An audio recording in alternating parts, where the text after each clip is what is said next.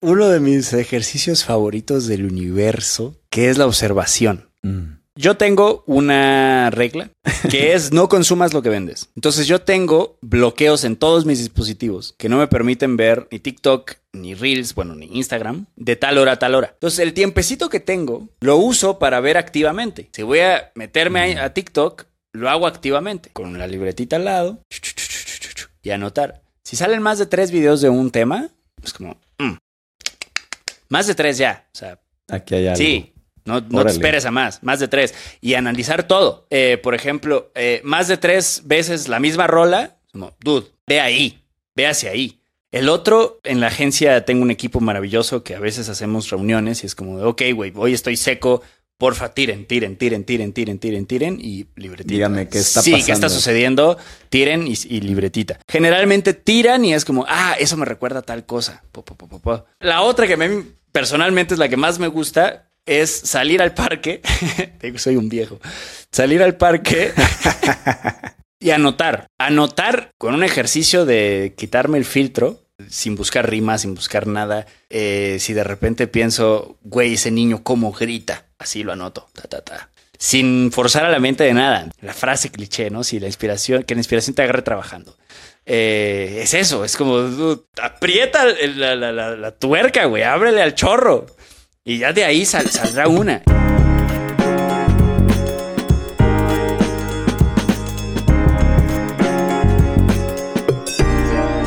Hola, ¿qué tal? Bienvenidos a todos a su podcast En tu orilla. El día de hoy me está acompañando el güey Coyote. ¿Cómo estás, hermano? Carnal, qué gusto de estar aquí. Qué gusto, neta. Siempre una buena plática, se agradece un montón.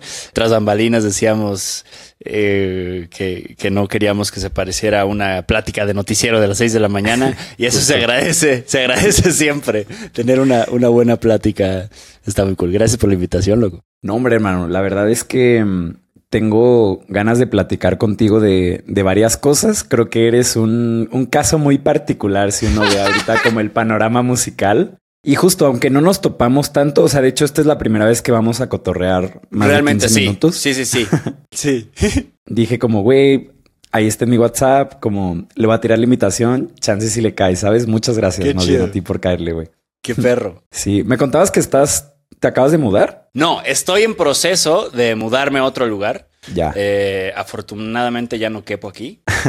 Entonces están llegando nuevos instrumentos, está llegando equipo nuevo. Entonces, Mm. este, sí, es este de esos happy problems de, ok, hay que movernos porque ya, ya aquí nos queda, nos queda chico. Entonces estoy lleno de cajas. Lo menos glamuroso es mi background. Terrible, pero, pero Cámara. sí, que estoy, estoy en ese, en ese proceso. Qué bien. Oye, pues justo agarrándome de eso, me encantaría saber eh, cómo se han visto tus últimos tres meses de, de trabajo. O sea, ahorita al día de hoy, ¿cómo luce el día a día del güey coyote? Eh, en este momento sí es eh, una locura. Es una locura porque además adopté dos gatitos nuevos. Eh, de, o sea, o sea, tengo una gata ya. Adopté dos gatos nuevos. Ok. Entonces es el asunto de que se conozcan, de que no, de que no se vean todavía, de que nada más se huelen. Y una de las gatitas es muy bebé, entonces hay que alimentarla con fórmula. Entonces, eso está pasando. Me estoy Dios. mudando. Y además, afortunadamente, hay un montón de jale. Este tengo, estoy haciendo mucha música eh, por jale. Y además, recién eh, hubo una firma importante eh, en mi vida que, que marca el, el principio de una nueva etapa con mi música, que imagino que también tocaremos ese tema más adelante, porque he de decir que el buen Artemio tuvo la amabilidad de mandarme las preguntas previamente. Voy aquí a desvelar el secreto del prestidigitador. Lo cual se me hace una cosa muy hermosa, porque de repente te dicen las preguntas así, tracas, y, y es como de, dude, ¿qué? ¿Por qué me Sí, estás preguntando sí. esto? Entonces sé más o menos el rumbo que va a tomar la conversación, pero igual, igual estamos libres. Ya abrí un montón de ramificaciones multiversales, güey. No sé en dónde estoy. A lo que iba con no. eso es que, bueno, más adelante seguro que platicaremos de eso. Pero bueno, entonces estoy con Kiris, mudanza, rolas por jale, rolas de, de lo que viene para, para, para mi música y además haciendo contenido, porque es una paradoja muy chistosa. Las marcas se me acercan por el contenido que yo publico. Claro. Pero de repente tengo tanto trabajo de marcas que no puedo publicar contenido porque no me da el tiempo. Ya. Entonces es, es una pinche paradoja Claro, rarísima. Tienes ahí como un cuello de botella, ¿no? De me quieren por algo, pero cuando se me llena el jale no me da, no me da tiempo no me para da hacer por lo que algo. Entonces de repente siento, me, me siento hasta mal, güey, como que los estoy estafando así de que, dude, entiendo. Qué terrible. Entonces, mi día a día se ve así. Se ve haciendo cajas, eh, alimentando con fórmula a una bebecita peluda de, de un mes, Qué hermoso. Haciendo, haciendo, sentándome eh, frente a esta computadora eh, con estos audífonos durante 12, 13 horas al día, grabando todo el día, todo el tiempo. Así se ve, así se ven mis días. Suenan a unos días justo ocupados, pero haciendo, haciendo lo que quieres, ¿no? O sea, Deliciosos, deliciosos, deliciosos. la Siempre verdad que, es que sí. siempre que tengo estos, estos momentos como de, güey, estoy un poquito harto, eh, me recuerdo, dude, o sea, ¿cuál- quiero que observes tus problemas. ¿Cuáles son tus Claro. problemas en este momento? Y eso me, me llena de alegría. Es como que happy problems. Es, es una belleza, la verdad. Pero sí, sí, sí, atareados, atareados y, y bellos. Qué bien. Oye, esta firma que mencionas es una firma discográfica de distribución. De distribución. Ok, es, es la que es con la gente de De TikTok. TikTok, sí. Ok, TikTok sí, un recién abrió Soundon, eh, que es como el, pues sí, la disquera, la discográfica. Bueno, primero es la distribuidora. Soundon es la distribuidora y Soundon Plus es la discográfica de TikTok. Mm. Entonces, me ofrecieron un deal eh, muy chido. Este. Y ahí están, ya. Sí, ahí están, ahí están. Entonces, sí, ahí, ahí- ahí está el asunto. Entonces, Qué emocionante. Sí, güey. Entonces es hacer rolas porque e- está muy loco esta dicotomía de creador de contenido, eh, no sé cómo llamarlo otra, que músico, porque está chistoso porque soy músico en redes. O sea, no, Claro. no hago otra cosa. Pero aún así hay como una percepción rara y he recibido muchos comments como de, dude, eh, pero es que, ¿cuándo vas a darle a tu música? ¿Y cómo le haces para dividir creador de contenido de música? Es como, dude, no, es el mismo, es la misma cosa. Claro. Este, está muy chistoso, me hace muy chistoso dividirlo porque no puedo dividirlo en mi cabeza, pero digamos que esta firma sí eh, viene a, a impulsar muchísimo. Más lo tuyo. Pues yo lo categorizo en música eh, de eh, corta duración y música de larga duración. Mm, ok. Entonces son las micro canciones y, las- y las canciones de larga duración. Las canciones de larga duración pues van a Spotify y tal. Entonces realmente yo lo divido así. No se me hace que, que esté, que esté distinto una cosa de la otra. Mm, entiendo. Yo las veo las dos así como... Como iguales. Pegadas, sí. Fíjate que a mí me llamó la atención que la gente que aparece como el contacto de tu management en tus perfiles, que es esta gente de huevos con coco, Sí, sí, sí. eh, es una agencia de contenido digital y de influencers. Eso me brincó muchísimo y me encantaría preguntarte por qué tomaste esa decisión como de que esa gente te representara en vez de tal vez una agencia de management eh, de música, ¿no? O sea, ¿cómo, ¿cómo llegaste ahí? He de decir que de todas las preguntas que leí, le he estado dando vueltas esta a esta por, o sea, todo el día. Ayer en la noche, toda la noche y hoy en mi caminata matutina. Porque he de decir que eh, también me faltó decir eso de mis días. Siempre inicio con Tomas una caminata. Qué chido. Este. Sí, sí, sí, sí, sí. De hecho, sí empezó mucho de esto y tal. Pero bueno, en mi caminata matutina venía pensando, güey, Qué gran pregunta. Nunca, o sea, es una excelente pregunta. Eh, bueno, nunca me la había hecho ni yo. Tiene muchas aristas, tiene muchos vértices. Creo que tiene muchas capas. Y vamos a ponernos medio shrekianos. A ver, Eh, ¿cómo no? Las cebollas. Eh, esta respuesta es una cebolla. Entonces, em, eh, eh, en primera es que es lo que estaba jalando. O sea, mi música en plataformas digitales no estaba jalando como tal. Mm. Y eso viene, o sea, esa decisión viene de mucho tiempo atrás. Entonces, de 10 años de que no jalara esa madre, bueno, 9 en ese momento, de repente empieza a jalar en redes mi música, mi música. Por eso digo que no puedo dividirlos, porque es, es lo mismo, es lo mismo que hago. Y empieza a jalar eso y es como, ok, güey, es un tema. Y, y- y aquí viene la segunda capa de la respuesta. Eh, tuvo mucho que ver con desgajar este mito que nos vendieron o solo lo compramos o nosotros mismos nos inventamos del camino del músico independiente tiene que ser de tal o cual manera. Tienes que vivir de tus conciertos y tienes que hacer tu merch y tienes que ta ta ta y tienes que tu tu tu. Y cuando se abren otras oportunidades, de repente decimos, no, pero es que eso no es. Dude, agárrala, por el amor de Tlaloc. Entonces un poco, un poco viene de ahí. Yo venía de nueve años de seguir el caminito paso por paso, empiezas tocando por chelas, este, después haces tu primer disco pagando con chelas, después, eh, después con el disco no te alcanza ni para las chelas, en fin, todo de la cerveza y la música independiente están conectadas este, intrínsecamente, podríamos decir, citando a otro gran meme, ¿no? De la escena independiente y, abajo como todo el mundo deteniendo así la, la chelas. Como pagar con chelas. Sí, pagar con chelas. Entonces, durante nueve años venía haciendo eso y en un momento donde empieza a jalar este pedo de las redes, eh, que repito, solamente cambió el formato.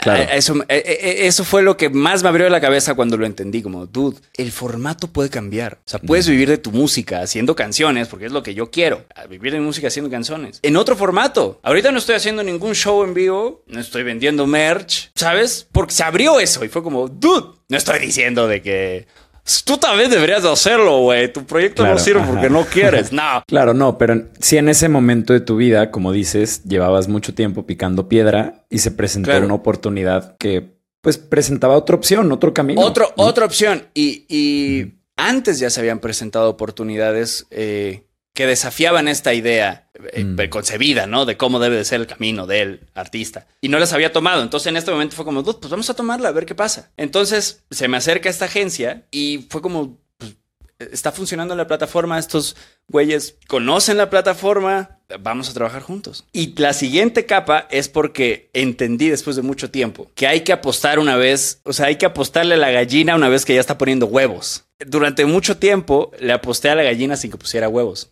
O sea, le metí un montón de lana. Todos lo hemos hecho en algún punto. Claro. Toda la escena independiente lo he hecho. Meter un madrazo de lana al video, a esto, al mix, al master. Pa, pa, pa, pa, pa, pa, pa. Y las rolas no están funcionando. Las rolas no están conectando con la gente. Entonces, eh, fue una cosa de por qué iría a buscar un management musical, digamos, tradicionalmente musical, de toda la vida. Si eso no está probado, si mis rolas en plataformas tradicionales todavía no están probadas, no tiene ningún sentido, ¿sabes cómo? Fue eso. Claro, sí, no, y, suena un poco a que era un paso lógico en ese momento y justo solo las circunstancias dadas como en ese contexto, pues es, claro. es, lo que hacía como lógico que buscaras. O bueno, no, ni siquiera porque al parecer te ofrecieron como esa representación. Sí, porque yo también, o sea, yo también lo pensé un montón. Dije, dude, ¿es momento de hacerlo? Lo mismo cuando me ofrecieron eh, este eh, deal de distribución, fue como, estamos en un momento chido para hacerlo. O sea, digamos, ya, ya está probado. Eh, no voy a decir que Major, hay tres, ustedes piensen lo que sea. Pero me buscó una Major. La persona que, estaba tratando de firmarme, tipazo, eh, como que muy entregado a su trabajo de A&R, de verdad. Este, y el vato estaba muy emocionado con mi proyecto y me decía todas las proyecciones y me mostraba gráficas y me decía, es que mira, ta, ta, ta, ta, ta. Y le decía, dude, porque claro, las majors siempre además sacan la cartera y, dicen, aquí está. Entonces era, era un adelanto exorbitante totalmente ridículo. Y de repente era como, ok, güey, eh, no te puedo asegurar que con lo que, digamos, lo que muestra la evidencia, yo te pueda regresar eso y que esto sea un negocio que vaya para los dos lados. Estás haciendo, eh, y se lo dije, estás haciendo negociación a partir de potencial. Y creo que esa es la peor manera de negociar o, de establecer un, o sabes, de, invertir en algo. Con solo potencial, sin ver cosas que estén probadas. ¿Sabes cómo? Entonces, durante mucho tiempo fue ese, fue ese trip como de, dude, vamos a meterle a esto. Oye, pues tus rolas no sirven ni en el bar, dude. No, pero vamos a...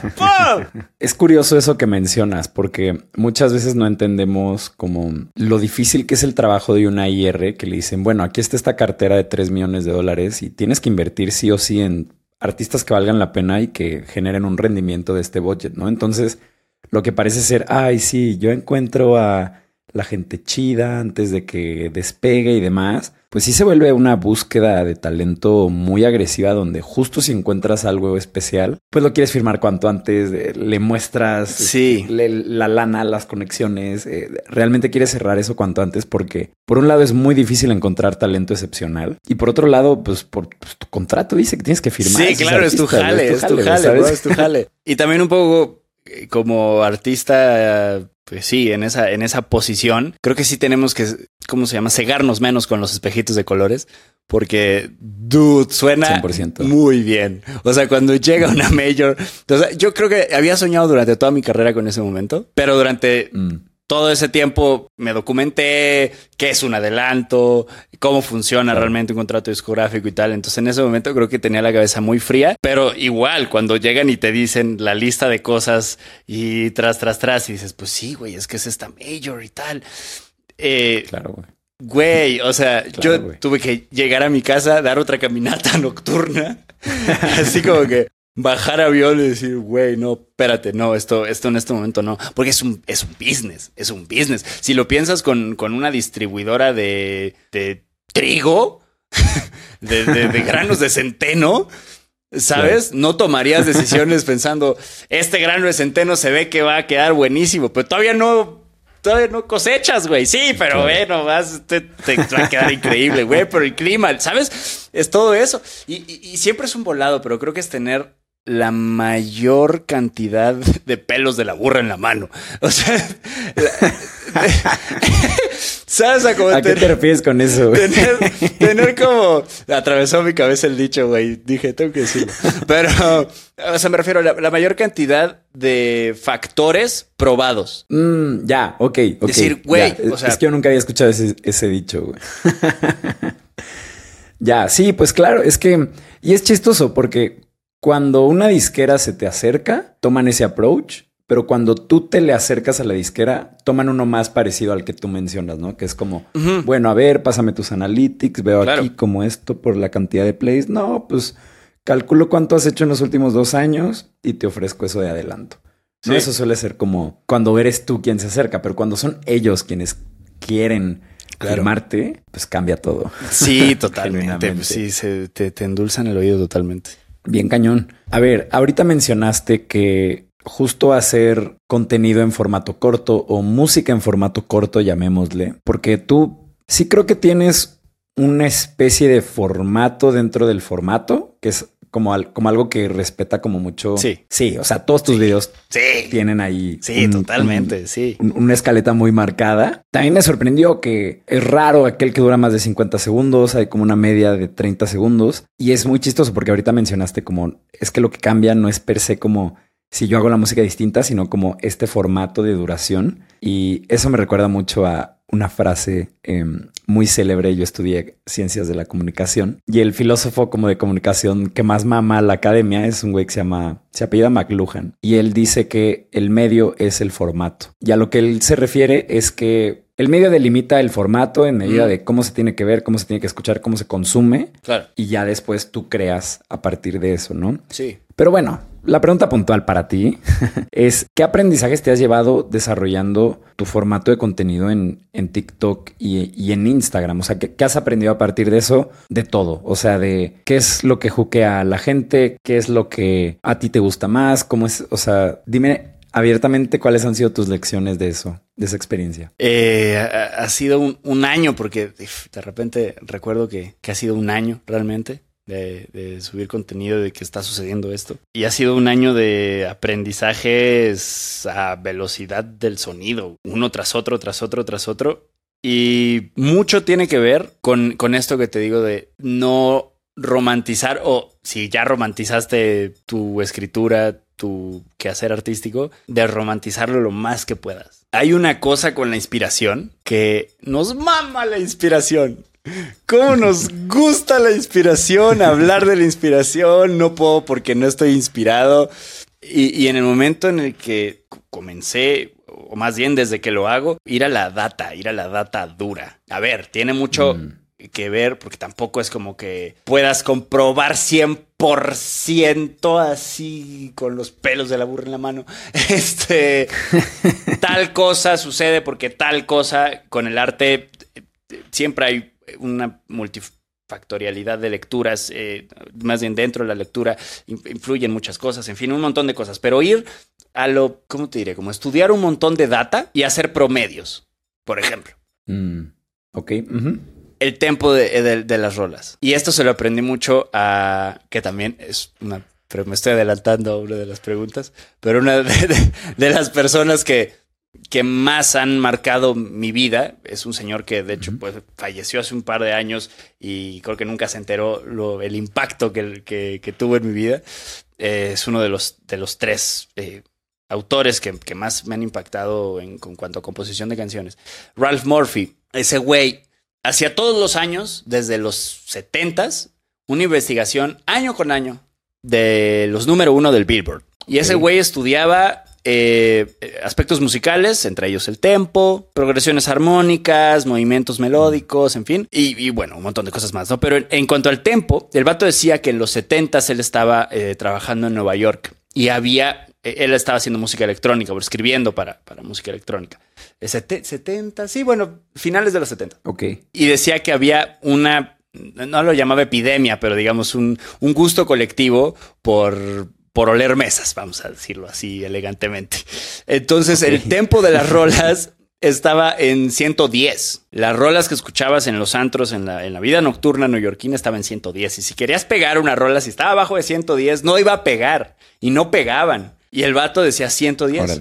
Después se alivianó, se alivianaron los estupefacientes, bajó el BPM y el vato contaba que por ahí del 2010 con un alumno suyo le decía, güey, están subiendo a 120 los BPMs de las rolas. ¿Por qué? O sea, la gente, digo, se seguirán metiendo cosas, pero ya no es tan de fácil acceso como en los 70s, bro. Claro. Y, y este vato le decía, güey, eh, café y azúcar. Café y azúcar, bro. Órale. Cuando entiendes, bueno, en mi caso más bien, cuando voy a hablar por mí, cuando entendí que todas es, o sea, que todo está conectado, que las condiciones materiales tienen que ver con el arte que se escucha y, un montón de cosas y, todo está interconectado. Porque, a ver, el BPM, ¿por qué el BPM? Porque tiene que ver con, con los eh, beats, con las pulsaciones del corazón. Yo he hecho esta, esta, esta ejercicio que también lo proponía Ralph. Eh, los invito a quien quiera hacerlo alguna vez. Descárguense una app de metrónomo. Hay un montón eh, de apps gratis de metrónomo. Vayan caminando, o sea, en algún momento que estén caminando en el súper. Va a estar entre 90, 100, 105. Cuando muy bajo, si vas muy tranqui, 80 y entre 85 y 105. Escucha la música que ponen en el supermercado. Vas a escuchar que los, el BPM está por ahí. Mm. Se trata de sincronizar el pedo. Esto es algo que se hace mucho cuando llevas una rola que sí está pensada para bailar, pero la llevas al ámbito nocturno. Eh, suena como un viejo tremendo. Pero cuando lo llevas a, un, a un lugar donde se juntan los chavos a bailar, dude, le suben al BPM como unos 10 puntos. Claro. Eh, después, o sea, agarra el BPM y luego revisa el BPM original de la canción. Bad Bunny está en rapidísimo. Este tiene que ver con los beats del corazón. Entonces, como entender toda esa concatenación de factores que tienen que ver con la realidad, con las condiciones materiales y cómo eso se traduce al quehacer artístico, eso es algo que he hecho durante este año mucho. Ya lo venía digamos que aprendiendo, porque tomé en pandemia, antes de, pandemia, o sea, el 2020, eh, decidí que iba a parar un momento a hacer canciones y empezar a estudiar como todas estas cosas. Pero en este año fue aplicarlo y, aprenderlo y como que retroalimentar toda esa información. Algo tan sencillo como el BPM. Tú, ¿en qué BPM vas a hacer la rola? Claro, justo te quería preguntar cuál es, cuál es el BPM de TikTok. Güey, el BPM de TikTok está muy rápido. Muy está rápido. está ¿no? O sea, porque ahorita mientras decías eso, pensé en todos tus videos y todos van en chinga. O sea, es una locura. porque ahora le agregas azúcar, café y TDAH. Entonces, de verdad, nuestra atención está. Sí. Eh, hay una media que no sé si ya cambió, pero el año pasado, la media de edición, o sea, tenía que haber un cambio visual cada dos segundos. Había que editar así. Es una locura, güey. Cada dos segundos. Es nada. Por eso toda esta cosa de, dude, eh, acercamientos de cámara. Por ejemplo, yo inicio prácticamente todos mis videos con un, con un zoom out. Prácticamente todos. Y ahí ya está el primer estímulo El visual. primer estímulo visual, que te saca de, o sea, vienes viendo ve, perritos, perritos, perritos, gatitos, gatitos, gatitos, eh, lo que sea, y de repente, ¡fup! Mm. todos estos videos de eh, cinco tips para ser viral, no sé qué, empiezan todos así, checa, ¡fup! Empiezan todos Sí, con ese es movimiento. verdad. Entonces son, son de esas, de esas, de esas cositas, de esos, de esos tips. Yo creo que el año pasado, bueno, todavía, pero el año pasado fue una locura la cantidad de versiones sped up que, que tronaron, güey. La canción Mm, de, oh, de- de- Si escuchas la canción esta de Lady Gaga que tronó Mary. Mary. eh, Blo- Bloody, Mary, Bloody Mary, algo así. em, Oh, no estoy seguro, pero sí topo varias versiones. Escuchas la versión original, es lentísima. La versión que pegó está madriza. Qué loco. Es una locura. Sí, o sea, porque esto que mencionas también explica un poco cómo o por qué más bien en TikTok cuando arrancó la red o cuando apenas estaba como en sus primeros momentos ya de viralización, eh, justo antes de la pandemia, a mí me sorprendía mucho que esa red social eh, diera pie a como un segundo aire al post-punk. Y pues eso habla como de esta velocidad que sí, mencionas. claro. ¿no? Ajá, de que ahí está. Ahí está, güey. Por, ejemplo. Y, y eso tiene que ver también con cómo componemos. ¿Cómo compones? güey? ¿Cómo generalmente componemos? En un momento de relax, sentado, ¿sabes? Claro. Con un tecito. eh, no compones, ¿sabes? No, no compones corriendo, güey. Entonces, de repente dices, güey, pues que mi rola, no sé qué. Dude, ves que la compusiste eh, desde, desde, tu, desde tu BPM de ese momento que...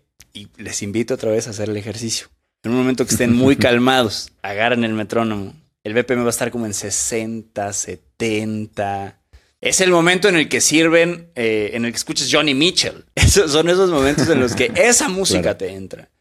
No digo que no hay que hacer música, o sea, ahora hay- solo hay que hacer música arriba de 130 BPMs, no. Pero entender, ¿sabes? Como, ok, güey, mi Ujú. música tal vez no jale tanto si hago música en BPMs bajos, si empiezo con mi rol en TikTok. O sea, si, si te toco mi rol en TikTok que, que sin un gancho previo, con un BPM tan bajo, tal vez no vaya a jalar. O tal vez sí, si lo publicas en un momento, es ya noche, ya cuando la banda está tranqui en su casa, ya no hay café, ya solo están metidos en el, en el celular, tal vez ahí jale. ¿Sabes? Entiendo. Entender todas estas, todas estas cosas, todos estos detallitos, todos estos eh, que ahí están, que, que ya una vez que los dices, dices, güey, pues claro, es que tiene todo el sentido, tiene toda la lógica.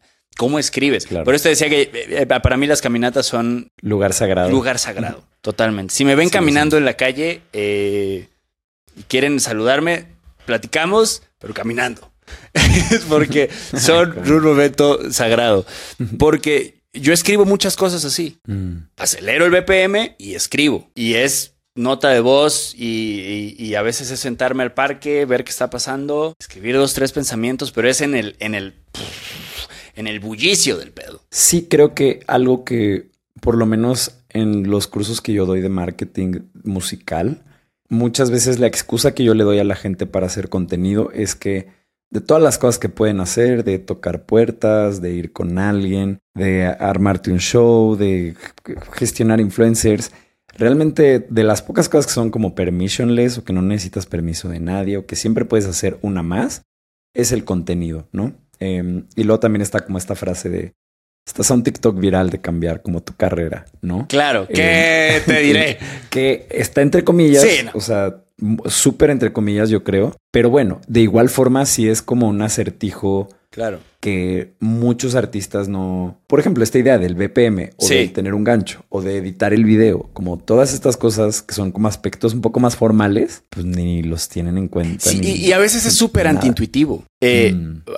y, y la, porque, por ejemplo, dices, bueno, hago reggaetón, hago eh, un corrido tumbado ahorita, que es lo que está sonando. No estás teniendo en cuenta un montón de cosas, bro. Digamos, el, el reggaetón, por ejemplo, en México, de hecho hubo una gran polémica, no se tomaba en serio, ¿sabes? Hasta que hubo exponentes que de repente fue como, no, güey, nosotros hacemos reggaetón y hacemos reggaetón chido y pra, pra, pra, pra, pra. Y ahora el reggaetón mexa es como que, ah, está en la conversación. Pero si en ese momento hacías reggaetón sin ser boricua o sin tener, sin, tener- sin ser colombiano, era raro que te fueran a, a- a prestar atención en la plataforma. Hablo de TikTok, hablo de TikTok. Es raro, porque tiene, tiene un montón de cosas que ver también. Tienes, tienes, o sea, tienes que tripear la percepción de la raza sobre lo que estás haciendo. Claro. Si la percepción es, "Ah, los mexicanos no hacemos reggaetón y tú haces reggaetón así sin más, pero la gente inteligente agarró ese clip, los mexicanos no saben hacer reggaetón. Ah, no, ¡fu! Pero es cuando tomas en cuenta la percepción de la raza. Entonces, hacer reggaetón nada más porque es lo que suena. No, güey. ¿Cuál es la conversación en tu contexto respecto de, por ejemplo, el reggaetón? O, por ejemplo, en los corridos tumbados. Claro, y, y, y cómo lees esta conversación? Porque yo, yo lo he intentado siempre llevar de, de distintas formas. Por ejemplo, o sea, yo soy alguien que le gusta mucho. Si veo que emerge un fenómeno, me gusta entrar a ver los comentarios de YouTube del el fenómeno en cuestión. Y eso como que te dice mucho de qué pensamientos son relevantes alrededor de esa conversación, Sí. ¿no? ¿Cómo funciona en TikTok? Eh, un poco igual, los comentarios son, son clave. Y Oro puro, ¿no? Oro puro. Y tienes esta maravilla de los dúos. Entonces puedes ver Mm. qué dijo tal persona sobre tal cosa y cuál es la conversación que se está armando al respecto. Ya. Eso está, eso está muy chido. Y ver también cuando alguien dice, por ejemplo, una opinión polémica, qué se está diciendo en los comments. Y tomar toda, toda esa, porque alguien puede decir, no, el reggaetón mexa sí está bien chido y que todos los mexas sean, nah, estás bien tonto, güey, nah, man, ¿sabes? O sea, hay que tomar en cuenta toda la conversación, desde lo que se responde, lo que la gente opina, todo, todo ese trip. Por ejemplo, en algún momento era como, dude, sí, los correos tumbados, qué maravilla, qué cool, qué increíble, qué, qué cosa más, más bonita. Pero las letras. eh. Y de repente, Peso Pluma, que directamente cantaba para el señor Guzmán, güey, de repente saca dos, tres, cuatro rolas seguidas, tras, tras, tras, tras, tras, donde es el más romántico del universo Claro. no creo que esté mal. Creo que su equipo y él se sentaron y dijeron, oye, hay este improvement, hay esta cosa que está pasando, que podemos dar el siguiente paso aquí, Claro. ¿sabes? Porque e- es eso, es ver toda la conversación. Si te montas a hacer un corrido tumbado así sin más, o en este momento si te montas a hacer un corrido tumbado romántico así sin más, hay que ver, hay que ver la conversación. Sí. Hay que ver qué está pasando. Qué valioso esto que mencionas, ¿eh? A ver, mencionaste ahorita a un productor, no recuerdo bien su nombre, pero seguramente Sí. lo mencionarás. ¿Cuáles son tres figuras que el güey Coyote admira? No necesariamente tienen que ser músicos, pero sí personas que han marcado tu personalidad o tu desarrollo en algún momento de tu vida. Si vamos a un momento de mi vida, hay un montonazo. Ahorita puedo pensar, también fue Top de esas. tres, top tres. Sí, también fue de, de esas preguntas que estuve todo el día pensando. Ay, güey, nada más tres. Este, si no va a aparecer eh, agradecimientos de los Óscares, quiero decir, a mi mamá y a mi papá y a mi perro, Fito. Los tres que se me vienen así a la cabeza son eh, tres compositores. Bueno, dos compositores y una compositora de canciones. Ralph Murphy, Pat Patterson y Andrés Tolpi. Pat Patterson es la única razón por la que John Mayer vuelve a Berkeley. Es un Mm. catedrático de Berkeley de toda la vida, de todo el, eh, ¿cómo se llama? El programa de estudios de songwriting es, o sea, es de Pat Patterson. Es gracias a Pat Patterson. Tiene varios libros muy chidos. Andrés Tolpi es una alumna de él que llevó también lo suyo a otro nivel. Eh, y Ralph Murphy es este güey que era considerado como medio el antihéroe del mundo de la escritura.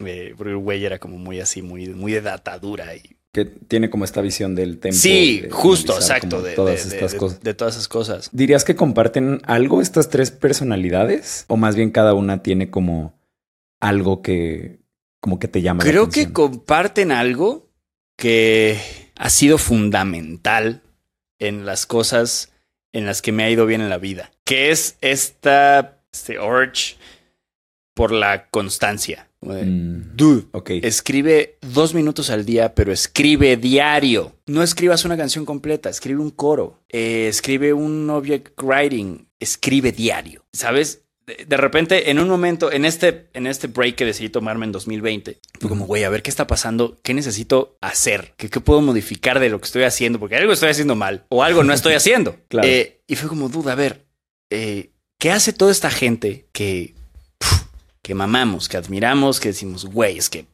Y todos compartían, o sea, desde Dr. Dre hasta Cory Henry, hasta, eh, no sé, güey, Taylor Swift, que dices, vato, no soltaban la guitarra, el teclado, las tornamesas, no soltaban el pedo, no lo soltaba, pero es un, de verdad, es no soltarlo, güey, es dormirte abrazándolo, es no ir a pedas por estar en esa madre, güey. Y, y, estos tres personajes, eh, Pat, Andrea y Ralph, eran mucho de eso, como, dude, y son mucho de eso, como, dude, hazlo diario. O sea, eh, Ralph tenía una, una frase muy chida dice, güey, los, los songwriters alrededor del mundo no tenemos plan de retiro. No hay, no hay pensión para songwriters en ningún país. ¿Sabes cuál es su plan de retiro? Las número uno en el Billboard. Nadie le hace una fiesta a una número dos. Entonces, eh, e, este trip como de dude, apúntale al uno, si cae en el 10, tampoco está tan mal. Sí. ¿Sabes? Pero ese apuntarle al uno fucking diario. Y es algo que, que yo no hacía, ¿sabes? Mm, Yo decía como, güey, tenía estos rants como de, dude, vamos a, o sea, este mes, pop, y venga, y la canción, y el video, y pop, pop, pop, y el, y, el, y el festival, y la madre. Y después era como que dos meses de no escribir, de la depre, de esto, que lo otro tal. Dude, eh, digo depre como de agüite, no, no, no que, güey, ¿estás deprimido? Pues no estás deprimido, bro. No, no, o sea, ¿sabes? Como, sí, sí, sí. Como esa depre. No, y, y, y, te entiendo, porque mm, muchas veces algo que yo he visto que pasa con artistas particularmente jóvenes o como que justo llevan un buen rato y no ha pegado la cosa, pasa que les preguntas como, bueno, a ver, eh, vamos a referenciar tu proyecto, ¿no? Eh, no usemos la palabra comparar, pero sí hay que referenciarlo de si sonara entre aquí está Bad Bunny y aquí está Julieta Venegas y justo tú vas aquí en medio, pues hazme como ese mapita musical, ¿no? Y cuando te hacen ese mapa musical, te dan referencias que están cabronas y tú dices como, bueno, a ver, eh, de entrada la calidad de tu producto no está llegando necesariamente como a estos estándares y tampoco te veo como persiguiendo eso ferozmente todos los días, ¿no? Chance por ahí es por donde tendríamos que empezar este ámbito de transformación. Dude, eh, muy duro, muy duro. Y entender que son pequeñas cosas, que son pequeñas cositas. Eh, en algún lugar alguna vez leí algo de una regla de 20 segundos, que hablaba como con, estas cosas de la atención actual. Varía, imagino, si, si estás diagnosticado con, algún, con algo o no, en fin. Pero era un tip como que en general, que servía. Si pones eso que quieres a 20 segundos de distancia y eso que te obstaculiza a más de 20 segundos de distancia, es mucho más probable que tomes eso que quieres. Quieres tocar guitarra todos los días. Ponla al lado de la cama, de que cambia tu, tu entorno. Te jode el celular. Guárdalo en un cajón, que es abajo de la ropa, que esté a más de 20 segundos de distancia. Yo tengo la guitarra, eh, no quiero que se desconecte nada, pero yo tengo la guitarra aquí, like. Claro. A menos de 20 segundos de distancia. Son como esas cosas, ¿sabes? Que dices, güey, claro. ¿dónde está mi guitarra? Y la ves y está tirada en un rincón y dices, bro, pues claro. Ten las libretas. Está, más cerca el Switch. Sí, está más cerca el Switch. y yo era como, ¿qué es que quiero escribir? Es que ¿por qué no puedo escribir? La madre. Tenía las libretas guardadas en un cajón porque se ven más bonitas y tal. Fue como, a ver, voy a intentar esto de tener la libreta abierta enfrente del escritorio con la pluma lista, con dos cartuchos extras, dos plumas extras por si alguna vez se cae, lo que sea. Y empieza empiezas a decir, güey, Mm, sí, huevo, esto es. y es, diario. Y es un, y es un uno más diario, uno más diario, y uno más diario, y uno más diario. Y, eso es lo que tienen esas personas, esas personas que, admiro muchísimo. Y ahorita que decías de referenciar, suelo hacerlo mucho y este año lo he hecho muchísimo más, que es esta cosa de qué están haciendo esas personas que, que incluso tal vez compartimos un poco el contexto, porque también es eso. O sea, por ejemplo, porque mí me ha pasado un montón y lo he escuchado también muchas veces. Güey, Bad Bunny no anuncia nada, saca un sencillo y tiene millones de plays, güey. Pues voy a hacer lo mismo. ¡No! Claro. Tu contexto, tu leverage, tu todo no es similar al de Bad Bunny. Entonces, de repente también eh, está bueno referenciar, esa, palabra está chida, eh, con artistas que tengan un contexto similar al tuyo. Que, estén, digamos, que, que, no estén a tiro de piedra, pero que, que digas, sí lo veo. Y entonces yo suelo hacer es, yo suelo hacer mucho eso. Yo suelo referenciar eh, lo mío de repente mucho con Ibarreche. Ese dude no para. Ese dude no para. Y cuando me siento cansado y digo, güey, este, no mames, hoy tuve esto y dos campañas y el otro y no sé qué. Ibarreche está en dos películas, estrenando otro, haciendo una entrevista en no sé qué. Y digo, dude, no, venga, venga. Vamos a darle. Vamos a darle. claro, porque, por porque además comparto cierto, o sea, contexto con Ibarreche. ¿Sabes? Es, es decir, te- tenemos nuestras condiciones son muy similares. Entonces, ¿cuál es el obstáculo? Bro, no seas huevón. o, o bro- o tal vez no seas huevón. Tal vez tienes que mover dos, tres cositas que no has, eh, que no has notado. No siempre es la hueva, también eso. Sí, sí, porque luego es como sencillamente ir a ver una banda que te despierta algo y como que te identificas y es como, ah, wow, yo podría hacer algo así o algo similar y solo es como ver a través del ejemplo de alguien. más, ¿no? Exactamente, exacta, exacta, 100%. exacta, exactamente. Oye, a ver, vi en tu perfil de TikTok que tenías justo un correo para cotizar canciones contigo. Y dije como, wow, o sea, en este punto yo creo que ese correo está atiborrado tal vez de personas. Pero bueno, al mismo tiempo pensé como qué buena línea de negocio que no cualquier artista está como abierta a ella y además como por el tipo de contenido que haces, pues queda súper bien el querer uno como de esos clips con tu toque y demás. Pero mm, sí, quería que, quería que me contaras como en este momento trabajar contigo, como hacer una producción contigo, como qué costo tiene y particularmente ese como el pídeme una rola, pídeme un jingle tal. eh, pues sí, ¿cómo, cómo manejas ese negocio? Sí. Eh, ¿Lo haces a través de tu representación? ¿Eres tú? Eh, hablemos más desde el lado de negocio. Tengo que quitar ese. ese botón. Bueno, no es un botón, pero tengo que quitar esa leyenda de ahí. Ya la quité de Instagram. eh, no lo he hecho de TikTok. Antes era así. Antes era dude, eh, ma- quien sea, o sea, mándame una rola. ¿Quieres una rola? ¿Quieres un jingle? ¿Quieres lo que sea? Date. Porque de hecho así empezó mi TikTok. Eh, esa era la, Realmente, o sea, no fue como que empezó a jalar y puse esa madre. No, desde el día uno, porque la intención de mi TikTok era presentar una vitrina de las cosas que yo podía hacer musicalmente. Todo viene desde esta cosa que te decía hace rato, como, dude, quiero vivir de hacer canciones. I don't give a shit home, cómo. No me importa cómo. Quiero vivir de hacer canciones. Entonces, era como, dude, pide tu jingle, pide tu rola, para tu morrita, para tu papá, para tu mamá, para tu hijo. Entonces eran precios, bueno, que se- a mí se me hacen, no voy a decir accesibles, Eran pero... accesibles. Sí, Ajá. sí, igual no voy a decir accesibles porque va- varía un montón el, el contexto de, de las personas que se acercaban. Pero si era un precio, eran como 3 mil, 4 mil varos por, por rola. Ok. Eran rolas chiquitas de un minuto máximo. Si querían una rola como... Porque de repente me llegaron a pedir corridos, me llegaron a pedir cosas. Eh, era como, bueno, siete. Lo subía a siete. Como la rola completa. ¿Como cuántas de estas llegaste a hacer antes de que pues empezaran a llegar los deals de marcas y TikTok, etcétera? El año pasado. Porque incluso llegaron los deals de marcas, pero marcas se tardan en pagar. Claro. Entonces, sí, este, 60 días después de entregar la pinche chamba. Sí, no, y 60 días y te va bonito. Hay uno que dice 120 días, dices, bro. Parecen setes. Güey, sí, sí, sí, de que parece sete. Eh, entonces era como, bueno, además de las marcas y tal, dude, yo creo que el mes con más fueron unas 10. Ok. Wow. Es un montón. Es- Es bastante, sí. Y la, la cosa, incluso era como, bueno, puedo seguir haciendo estas marcas, pero vivo de esto. Lo de las marcas va al ahorro, va al ahorro, va al ahorro, va al ahorro. Y voy y sigo Mm. viviendo de esto, de estas rolitas. Eh, llegó un momento en el que fue insostenible. Afortunadamente, digo, crecimiento. Claro. Eh, pero fue un momento, y por eso digo, tengo que quitar ese botón, porque todavía me llegan, todavía me llegan, y es como muy triste decir, bro, sorry, pero ya no puedo. Quisiera, Claro. pero ya no puedo. Eh, ya no hago estas cosas. Sí, es- es- está duro, pero, pero era así, era, era un precio entre 3 mil, 4 mil, 7 mil la, la rola completa, Y se armaba. y se armaba. Y se armaba.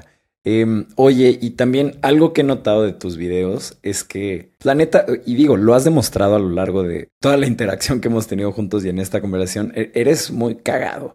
Em, y, y- y escoges como temas muy cagados también para tus videos después o situaciones muy cotidianas como con este giro cómico, pero también son muy relevantes. O sea, yo veo en tus videos muchas cosas que he visto en Twitter, muchas cosas que he visto en YouTube, muchas cosas que he visto en memes. Eh, al final del día son cosas relevantes, vaya, y que, que forman parte de una conversación como mencionas, ¿no? Pero ¿cómo encuentras eh, estos temas o estas tendencias? Eh, Porque si eres muy bueno haciendo eso. Eh, gracias, primero que todo. es uno de mis ejercicios favoritos del universo, que es la observación. Mm, Yo tengo una regla que comparto con, bueno, sé, no, no, no, no lo sé, pero alguna vez escuché que es una regla del narco. La, la N-word mexicana. La- sí, la N-word mexicana. que es no consumas lo que vendes. Entonces yo tengo bloqueos en todos mis dispositivos que no me permiten ver ni TikTok, ni Reels, bueno, ni Instagram, de tal hora a tal hora y luego de tal hora a tal hora. Entonces los momentos, pero bloqueos duros, o sea que no puedo desinstalar la, instala- la aplicación, no puedo... bla, bla. Entonces el tiempecito que tengo lo uso para ver activamente. Si voy a meterme a, a TikTok, lo hago activamente, con la libretita al lado y anotar. Si salen más de tres videos de un tema, es como... mm.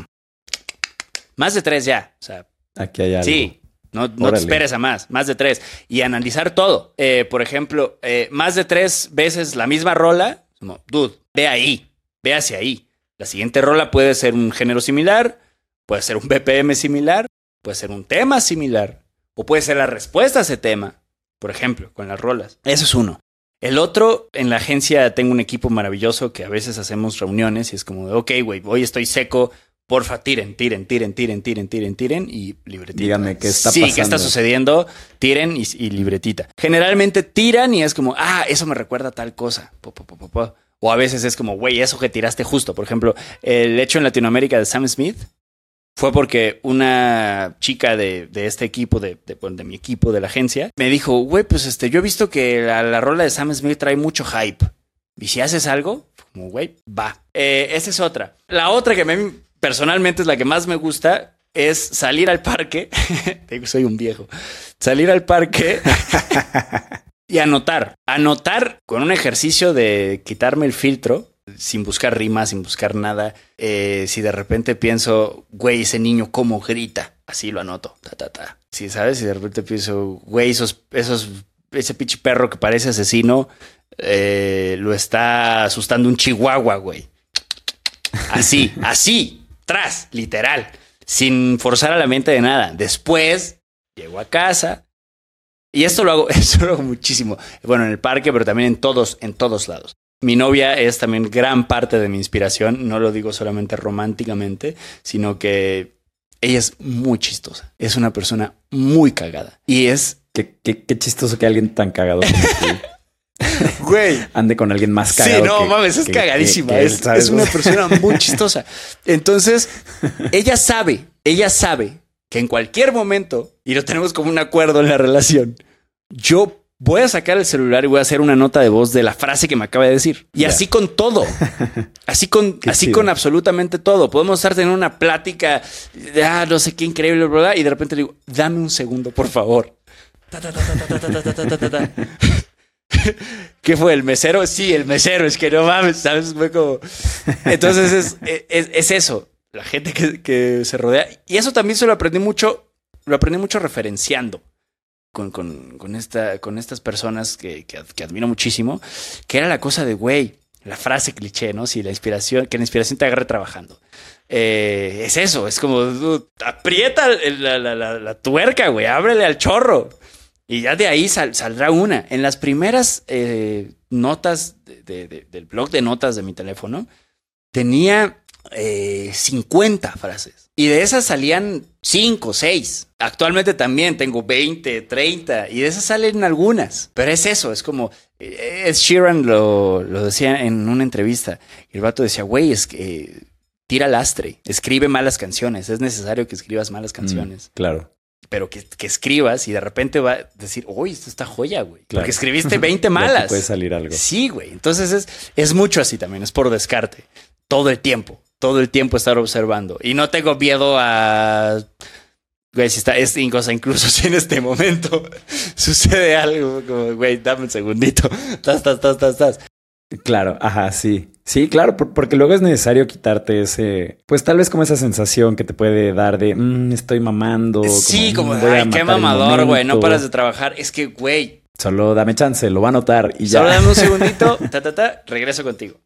Sí, hago, hago mucho eso. 100%. Oye, justo hablábamos al principio de cómo tú no, no ves una diferencia entre el contenido que haces para redes sociales y la música, sino que es más bien como justo lo que decíamos, uno es formato corto y otro es formato largo, ¿no? Y justo una de las preguntas era cómo habías logrado jalar atención a tu proyecto personal y particularmente a tus obras sin ser encasillado como alguien tal vez que como otra gente hace covers, ¿no? Porque algo que sí pasa mucho, que no te recomiendan muchos AIRs, por ejemplo, es que tú explotes en redes sociales haciendo covers, porque después el fanbase que haces es gente que te quiere ver haciendo covers y no necesariamente que te quiere ver como haciendo tu música, ¿no? Entonces, sí, esta transición pues vaya, a ti la verdad es que sí te salió, uno entra a tus perfiles de música, tienes gente escuchándote, cosas que ya son tuyas, que no son un chiste de 30 segundos eh, o una situación con la que todo el mundo se identifica. ¿Cómo lograste esto? ¿Cómo se dio? Fíjate que el primer lanzamiento que hice, cuando dije que todavía tenía un poco dividida la cabeza, como de, güey, estoy haciendo esto, pero mi música, ¿qué pedo? Fue una canción que se llama El perro es micropráctico, a la cual, o sea, la cual explotó en TikTok, durísimo, y en Reels. De hecho, un querido amigo, Sebastián Romero, conocido cantautor de la escena independiente, me dijo, güey, la estoy escuchando en todos lados, por favor, hazla completa por el amor de Cristo. O sea, tu Spotify lo está pidiendo. Y fue como, ok, le voy a hacer caso. Comparando los números que tuvo en redes versus lo que pasó en Spotify y en plataformas digitales, fue un fracaso. Órale. Fue cuando dije, mmm, ok, la promoción no me sirve. Promocionar una rola como, güey, vayan a escuchar esto, no me sirve. A mí no me sirve. Me sirve hacer toda la conversación hacia la rola. Que la rola pegue por sí sola. Porque haz de cuenta, lo que pasó fue que pegó, pasó como un mes y luego fue como, güey, pues vamos a hacer la rola. Pues, o sea, si pegó una vez, podemos promocionar la rola y ya está, está la plataforma. Es como, no jalo. Sirve que, Órale. ¿cómo te diré? Que la rola esté conectada tanto a TikTok como a Spotify desde la base. Que la- porque esa era una rola que estaba pensada para TikTok, no para formato largo. Entonces no había conexión, estaba súper inconexo ahí. La rola no terminó de cuajar, es una rola que merecía quedarse en ese formato de un minuto 40 segundos. Pero entonces es una cosa de, bueno, vamos a a armar la- desde la base la escritura pensando en que jale aquí y jale aquí. Mm, ¿y, y, y cómo haces eso? Lo fui calando. Después fue Fierro Viejo. Fierro Viejo, hice el beat, me encantó el beat, eh, hice el coro, se lo presenté a un amigo, le dije, güey, me gusta el beat, pero siento que puede ser otra, o sea, que no necesariamente sea esto, que hable de otra cosa, el beat está como muy chill. Dice, no, güey, vamos a hacerla sobre el Fierro Viejo. Entonces fue como, ok, toda la conversación va a ser ahí. Desde el cómo nació el coro de Fierro Viejo, me metí al Hits of the Internet, la playlist esta de Spotify. Eh, se las recomiendo muchísimo para que escuchen las tendencias. Y vi que dos, o sea, como que en los primeros 10 había tres rolas que tenían voz de ardillita, que estaban en sped up version y que tenían una progresión muy similar. Entonces fue como, güey, las progresiones no tienen copyright y el efecto de Squirrel tampoco tiene copyright. Entonces, eh, así nació. La, la- es muy parecida la tonada. No me acuerdo ahora de la, de la, de la canción, pero igual si la escuchan, no es un plagio, evidentemente, pero, pero tiene cositas que dices, ah, caray, se nota la inspiración de aquí. Entonces fue como, ok, esto, es- esto jaló por, por, o sea, con esta textura, vamos a desde ahí jalarlo, jalar el. A la canción le fue chido, no le fue tan, tan, tan, tan, tan excelentemente bien, pero le fue bonito. Se montó Skipper, hubo como, o sea, fue como un, ok, aquí hubo un cambio. Claro. Y después llegué a Daniel Tufro me está matando, Mm, que es una rola que, que está pensada to- toda desde, desde ahí. Es un bolero que no le debe nada al señor Dani en términos de copyright ni regalías, pero que está basada, o sea, que- que si tú escuchas ese bolero sin ese contexto, igual está bueno, pero igual y, ¿sabes? Pero igual y dices, "Eh, un bolero más, ¿sabes cómo? Entonces es como, dude, está el contexto, está, está todo, está, está todo listo, está todo en la conversación ahí. Entiendo. Y es un bolero también. El BPM de un bolero es muy bajo. Pero, pero jaló, jal- jaló porque fue todo, todo, absolutamente todo. Desde, desde cómo está construida la canción, que tiene una especie de coro raro, que no es un coro, pero que sí es un coro. Este, pegar eso en ti que dije, güey, esto, esto, es, estas palabras, este todo va a jalar si lo meto en esta conversación. Pero es desde Claro. la base, es desde, desde la escritura de las canciones. Creo que haces una gran lectura. O sea, no, no cualquiera tiene como esa capacidad como de juntar todos los elementos necesarios. O sea, como que muchas veces tienes la parte de, ok, de qué es de lo que está hablando la gente o qué tema es relevante para ellos. Eh, pero después a eso como, ¿cuáles son los sonidos que ahorita están de igual forma siendo relevantes como para todas las personas? Y el tipo de composición y después como juntar todo eso, sí acabas hilando todos los puntos justo como tú decías, ¿no? Desde desde la base hasta ya la ejecución y el producto final es algo que, sumadas todas las circunstancias, es algo que la gente necesita en ese momento, ¿no? O sea, es como es el producto perfecto para ellos. Em, hermano, estamos llegando al final de este capítulo. Sí, qué lástima porque ha sido una, una gran charla, eh, pero yo tengo un hard stop de que en cuatro minutos. Sí, no, está bien si todo te sale estúpidamente bien según los planes que tienes actualmente, eh, si puedes tú voltear a ver al pasado y reírte de lo bien que salieron las cosas, eh, ¿cómo luce ese escenario en 10 años? Eh, y en 3 minutos, además. Este. además, ya dos y medio. Dando conciertos para decenas de miles de personas. Cientos de miles, si se puede. Y yo creo que con una especie de. No sé si disquera, pero sí jalando a, banda más joven que haga música chida. O sea, sí, que mi música, Worldwide, Mr. Worldwide, todo eso. no, sé si los Grammys y eso viene, viene sobrando un poco, pero sí estadios, lugares grandes, pero sobre todo apostarle a, a nuevo talento e invertir en nuevo talento, sobre todo. Nueva bandita. Qué chido, qué chido. Llenando estadios y abriendo cancha, ¿no? Para otra gente. sí, sí, sí. Creo que ese es un excelente plan. Hermano, muchísimas gracias por, por venir a este espacio, por rifarte sin que nos topáramos como tanto de antes. Em, de verdad, yo creo que hasta yo, la cantidad de notas que tomé de cosas que me llevó incluso para mí. Güey, qué chido. Eh, pues son muchísimas. Entonces, estoy seguro que el resto de la gente que escucha también, pues puede aprender mucho eh, de tu camino, de tu experiencia y de justo toda esta piedra que has estado picando a lo largo de estos años. Le recuerdo a toda la gente que nos esté escuchando, les quiero pedir con el corazón en mano que si ustedes conocen a alguien que les pueda servir este recurso, este espacio, este podcast, algún músico independiente, un joven manager, algún agente nuevo de la industria o quien sea que esté metido en esto, por favor compártanlo con esa persona. Aquí estamos invitando a músicos, compositores, eh, gente de disqueras, empresarios, bookers. Estamos tratando de desmenuzar lo que es el music business para que todos ustedes puedan aprender del camino de la gente que está recorriendo justamente el camino que ustedes buscan recorrer. Entonces, háganle llegar esto a alguien que les sirva. Muchas gracias, hermano, nuevamente. Carnal, muchísimas gracias. Y nos vemos a la próxima.